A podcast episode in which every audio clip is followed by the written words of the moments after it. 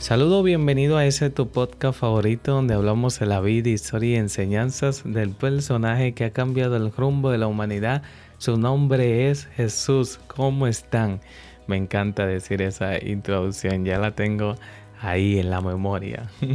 me resuena muchísimo. Y lo que me da mucha risa es que yo comienzo diciendo, este es tu podcast favorito. ¿Quién dijo que es el favorito? Pero yo espero que le guste, que eso es lo más importante y que se sientan bien a la hora de, de escuchar este podcast. Señores, ha sido una semana muy bonita, considero yo, por el clima. Ha llovido muchísimo, bastante en toda esa isla, República Dominicana.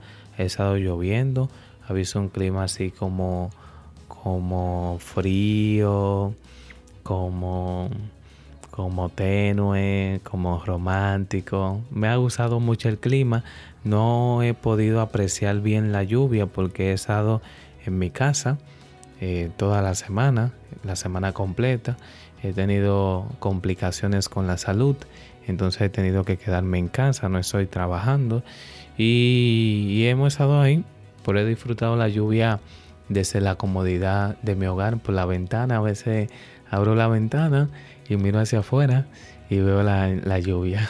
he pasado mucho tiempo en mi habitación. Es decir, he estado en mi casa el 100%, pero el 80% he estado en mi habitación. Y le he pasado muy bien, aunque tengo complicaciones de salud, pero voy mejorando. Me dolía mucho la garganta, eso era lo que más me temía. Pero ya voy bien, ya voy bien. Me duele un poquito, pero creo que puedo hablar bien y puedo expresarme. Lo importante es que pueda expresar mi idea y pueda abrir mi corazón eh, con ustedes en este capítulo. Y entonces he pasado todo ese tiempo aquí en mi habitación y le confieso que escuché varias veces el capítulo anterior, Amigo Imaginario, lo escuché y me gustó Mire qué cosa. Regularmente las personas que crean su contenido no le gusta lo que hacen o no lo ven, no lo consumen porque le da como vergüenza o muchas veces somos muy autocríticos y por eso no nos gusta como consumir completo el contenido que hacemos. Si lo editamos, si lo vemos así superficialmente, pero yo lo consumí como si fuera que estuviera escuchando a otra persona y me gustó mucho ¿Por qué? Porque es como una idea, es como una historia donde cada persona puede sacar su propia enseñanza y puede decir, wow, me he creado una imagen diferente o una imagen distinta de Jesús, me he creado en mi mente un Jesús imaginario muy diferente al de la escritura y entonces eso hace que la persona como que reflexione por sí misma sin yo tener que decirle y aplique lo que tenga que hacer. Y mucha gente me, escribieron, y si yo tengo un amigo, perdón, si yo tengo un Jesús imaginario, ¿cómo puedo conocer realmente a Jesús? Sencillo, a través de la oración, leyendo la palabra de Dios directamente y escuchando este podcast.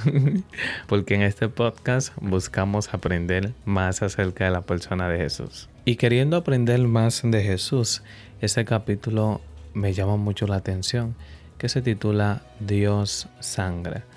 Y según la ley todo es purificado con sangre, y sin derramamiento de sangre no hay perdón. Hebreos capítulo 9, verso 22.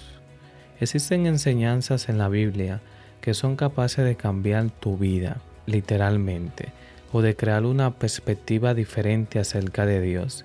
Y como resultado esto trae una nueva luz acerca de quién eres tú, porque hay una frase que dice que me gusta mucho, que cuanto más conocemos del Creador, más conocemos de la creación.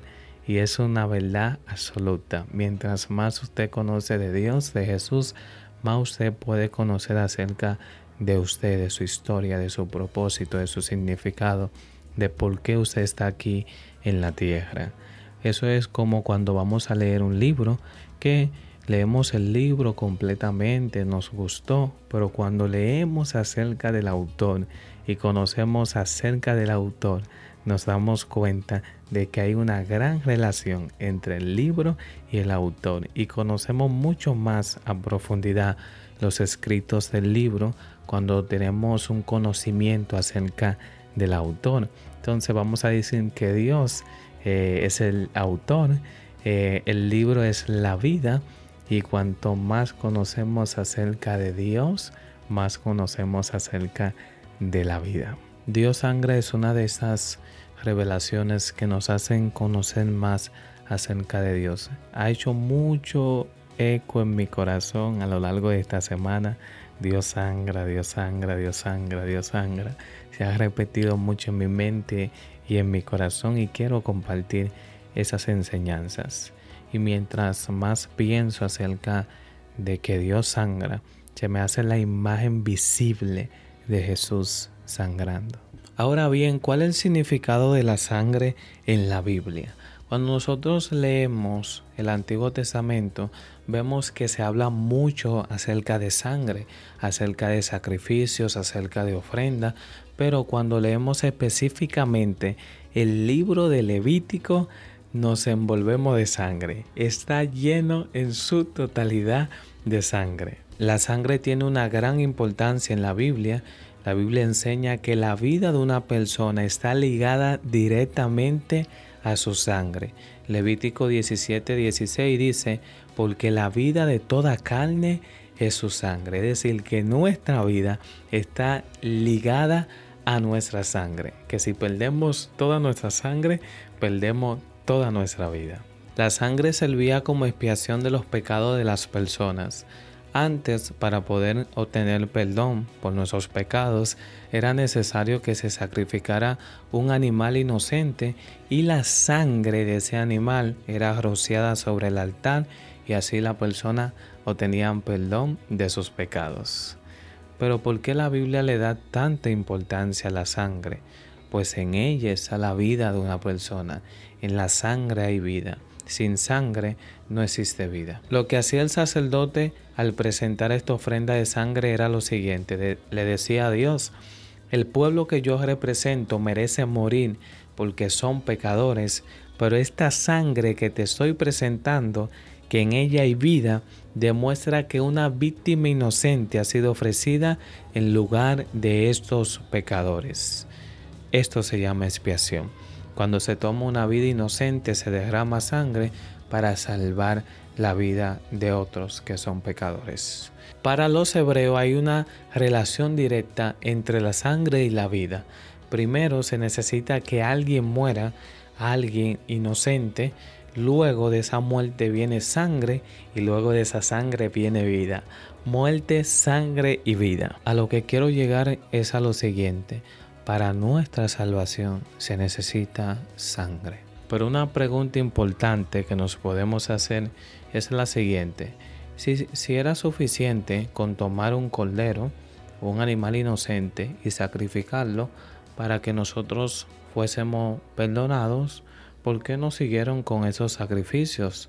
¿Por qué se necesitó más sangre? Podían pasarse la vida sacrificando animales porque todo lo que estaba pasando en ese momento era una sombra de lo que habría de venir. Es decir, que la ley, lo que pasaba en ese momento acerca de los sacrificios de los sacerdotes, de los animales presentados para perdonar nuestros pecados, era solamente como una imagen borrosa de las bendiciones que llegarían en el futuro o de cómo iban a ser las cosas en el futuro. Es decir, que todo lo que acontecía en el Antiguo Testamento, incluyendo estos sacrificios para perdón de los pecados, es una imagen de baja resolución que casi no se ve bien hablando de Jesús. Es decir, es como una imagen hablando de Jesús, pero que no se ve bien del todo porque está media nublada. Pero cuando llega a Cristo es una imagen de mayor calidad. Es decir, que todo el Antiguo Testamento lo que está preparando el camino para el Nuevo Testamento. Lo que se estaba haciendo era un ensayo para lo que habría de venir. Estaban practicando. Pero lo impresionante de todo esto, lo asombroso, es que el Antiguo Testamento siempre estaba pensando en Jesús. Vemos que Génesis presenta a Jesús, Éxodo presenta a Jesús, Levítico, Número, todos los libros del Antiguo Testamento es una sombra, es una imagen de baja resolución, como le dije, hablando, queriendo transmitir el mensaje de Jesús. En Génesis podemos ver a Jesús como la simiente de la mujer, en Éxodo como el Cordero Pascual, en Levítico como el sumo sacerdote, en Número como la columna de día y la columna de noche, en Deuteronomio como el profeta mayor que Moisés, en Josué el capitán de nuestra salvación, en Jueces nuestro juez y dador de la ley, en Ru nuestro pariente redentor, en primera y segunda de Samuel nuestro profeta fiel. En cada libro del Antiguo Testamento y así puedo pasarme este podcast completo hablando de cómo Jesús es revelado en cada libro del Antiguo Testamento. Jesús, Jesús, Jesús en todo el Antiguo Testamento, en el Nuevo Testamento y en el más importante, el Testamento de nuestros corazones. Pero si nosotros leemos la Biblia, Hebreo capítulo 10, nos damos cuenta de que Dios se cansó de tantos sacrificios, se necesitaba uno y que fuera para siempre. Pero ¿por qué es necesario más sacrificio? Porque el hombre como por naturaleza está destituido de la gloria de Dios, es decir, que está lejos de Dios, necesita sangre, necesita perdón, necesita salvación y necesitaba alguien, un cordero inocente, que fuera inmolado y que derramara su sangre por nosotros para que no hubiera más sacrificio. Y ese alguien es Jesús. Es decir, está el hombre y Dios. Hay una lejanía por el pecado.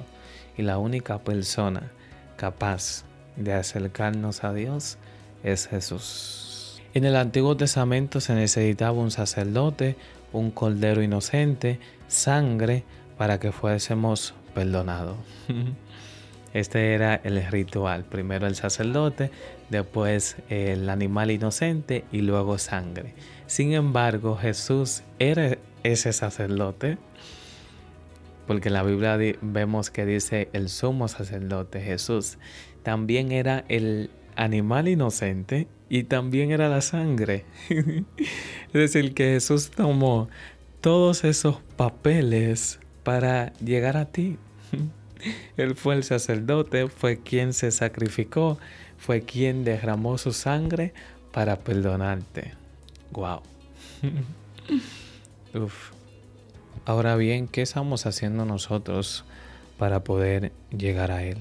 Existen muchas religiones fundamentadas en distintos dioses, pero ¿cuál es la diferencia de nuestro Dios a comparación a todo ello?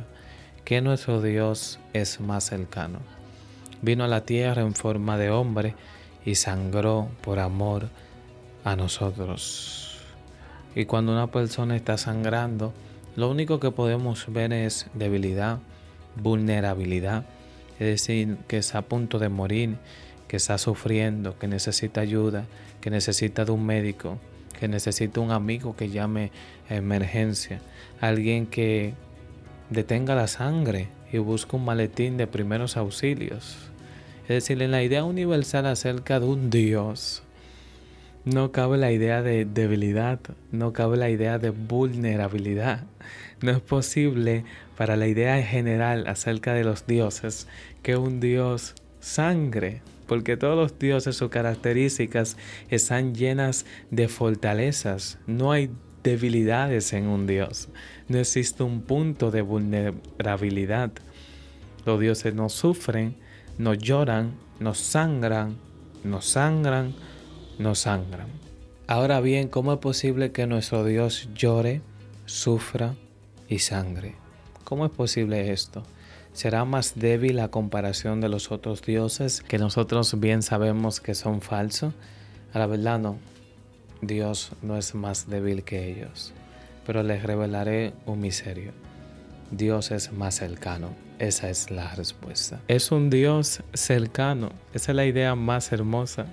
Dios se hizo hombre y fue humillado, desechado, pisoteado, golpeado, hasta que le sacaron todas la sangre, solamente para llegar a ti y a mí. Uf, qué fuerte. Cuando Jesús está en el Getsemaní, que está pronto de ser crucificado, le dice a sus discípulos horas antes que le acompañaran a orar, mas sin embargo ellos se durmieron. Y es ahí Jesús teniendo una conversación con Dios, una de las conversaciones más profundas que la Biblia nos revela acerca de Jesús y Dios. Y le dice Jesús, si es posible, pasa de mí esa copa. Pero termina diciendo, no, que se haga tu voluntad, no la mía. Viene un ángel para fortalecerle y en este suceso hay algo muy interesante que ha sido estudiado por muchos años y es que dice que el sudor de Jesús eran como grandes gotas de sangre. Muchos teólogos afirman de que sí, de, que esto es algo que está aprobado por la ciencia, por la medicina, de que una persona en una situación muy difícil puede sudar sangre. Otros dicen que no, que solamente es un lenguaje poético para poder definir en la situación que estaba Jesús. Sea cual sea, la Biblia dice que sus sudor eran como grandes gotas de sangre. En ese momento, cuando Jesús necesitaba ayuda de parte de Dios, Él envió a su ángel, pero aún así sudaba grandes gotas de sangre. El sudor de Jesús Llegó un momento determinante cuando estaba a punto de ir a la cruz, morir por todos nosotros. Fue una situación muy difícil. Les había dicho a sus discípulos que estaba muy triste. Y Jesús sangra en ese momento, en el Getsemaní.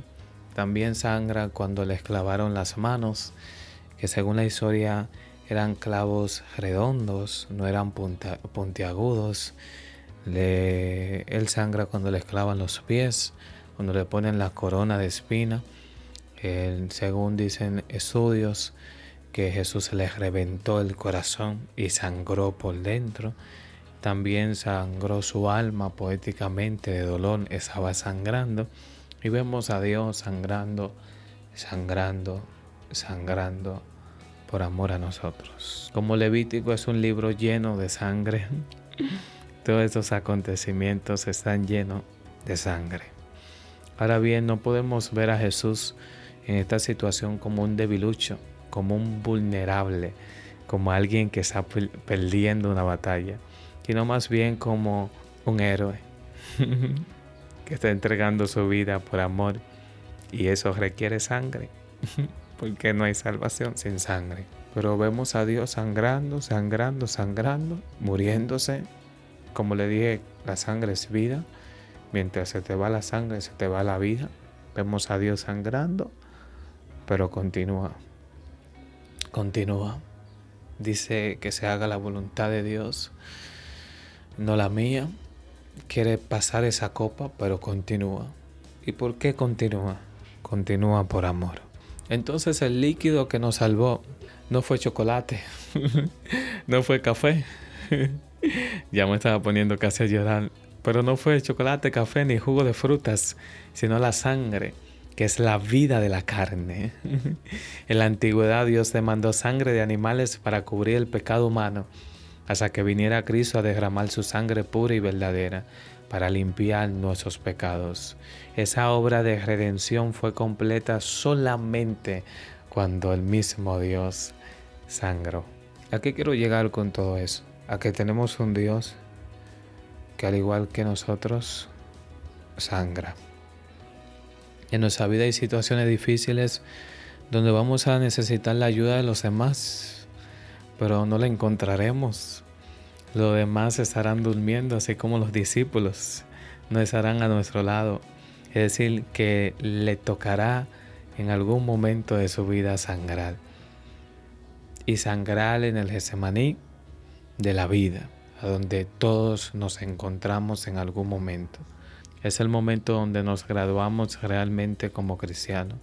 En el Getsemaní cuando decimos, Dios, que se haga tu voluntad, pero no la mía. Ahí sangramos. Es decir, que de suma importancia que todos en un momento de la vida sangremos, porque la vida es así, golpea fuerte. es un gran boceador la vida. Te va a hacer sangrar mucho. La vida te pone entre la espada y la pared. Mas sin embargo, aquí encuentro un misterio. Y el significado de por qué Dios sangra. Si Dios sangra, me ayudará cuando esté sangrando.